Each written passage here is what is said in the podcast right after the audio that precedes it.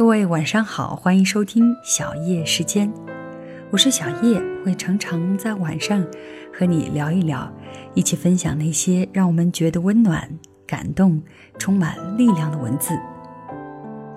可能人们在做自己喜欢的事情的时候，就会坚持很久，即使没有收获，那份喜悦也会让你支撑下去。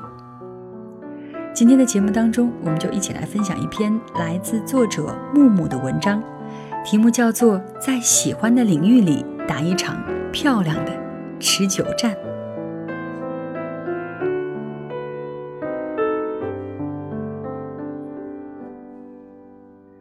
高中同学今年刚毕业工作，给我打电话，有一点沮丧，说博士毕业了，还是不能完全胜任工作上的事情。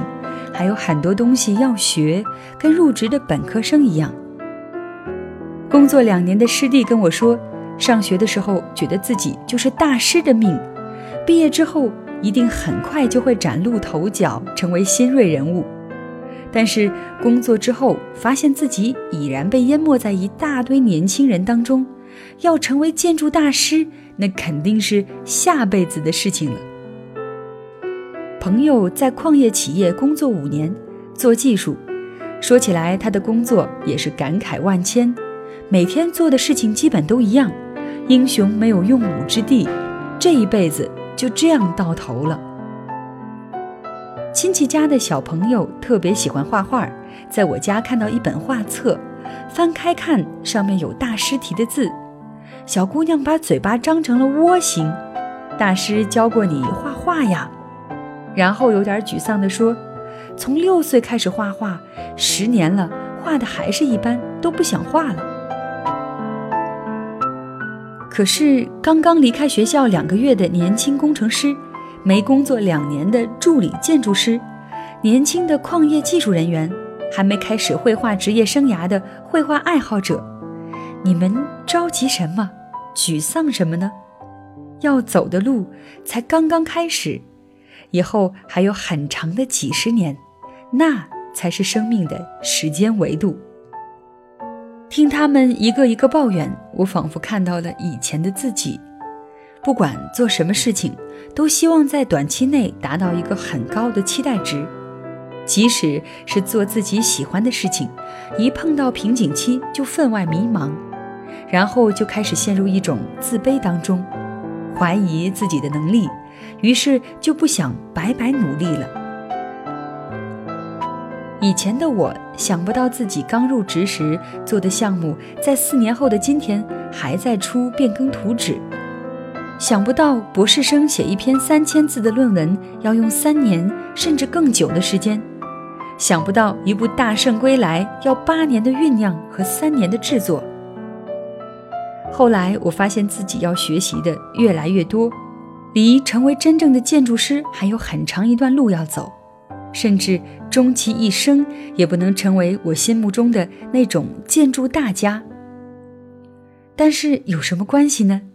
我的职业生涯才刚刚开始，我要做的只是努力做好眼前的事情，一天一天成长。就像我跟朋友聊天时说的，自己现在还是一个 baby 建筑师。谁会要求还没有学会走路的 baby 跑起来呢？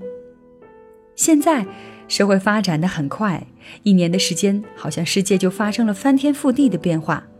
于是我们开始着急，两个月了，研究还是没有头绪；两年了，还是没有找到做方案的感觉；五年了，还是在做普通职员的工作；十年了，画画还是一般。于是就沮丧了，迷茫了。怀疑了，甚至退缩了。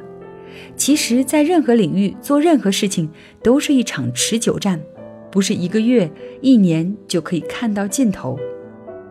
屠呦呦获得了诺贝尔奖，在八十五岁高龄，她和青蒿素的故事从一九六七年已经开始书写，持续了半个世纪。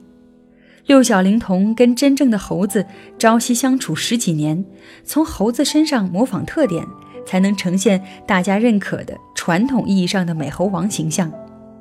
美国女作家米切尔一生只写下一部小说《飘》，这本书风靡全球，是最经典的爱情巨著之一。秦腔四大名旦之一齐爱云在提到戏曲演员的幕后努力时说：“优秀的戏曲演员从小练习，在一定的基础上做科七年，再经过二十多年的舞台历练，到四十至六十岁才算进入黄金年代。所有的努力和天赋都是需要时间的积淀才能结出果实。不管是我们看到的行业佼佼者。”还是公认的成功人士，都是在一个领域潜心努力，然后等待一个风口。经常听到有人说：“我都努力一周了，我都坚持一个月了，我都钻研一年了。”以年以上为单位的持续行动才能叫坚持，十年以上的努力才能叫做持续坚持。在静不下心的时候，在坐不住的时候，想一想你的偶像。在光环背后的艰辛和努力，他们在各自的领域里坚持了十几年、几十年，甚至一生。很多人之所以被人记住，不是他做了很多事，而是耐住寂寞把一件事做好了。我们的一生很短，但是把一件事情放在一生里，时间还有很长。如果可以学会把一件事情放在更长的时间维度里去审视，在等待破茧而出的日子里，不要着急，不要沮丧，在自己喜欢的领域里打一场漂亮的持久战。在这场持久战里，所有的坚持和努力都会在自己的成长中刻下印记。无论结果是什么，我们终将成为更优秀的自己。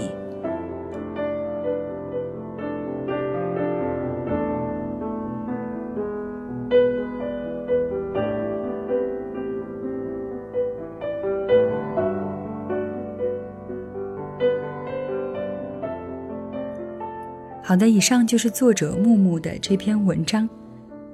把简单的事情做到极致，就是不简单，不平凡。好的，谢谢你的收听，我是小叶。如果你想要收听到我更多的节目，欢迎你在微信公众账号搜索“小叶时间”的全拼，就可以看到节目当中的文稿，收听到每期节目了。那谢谢你的聆听，小叶在这里跟你说晚安。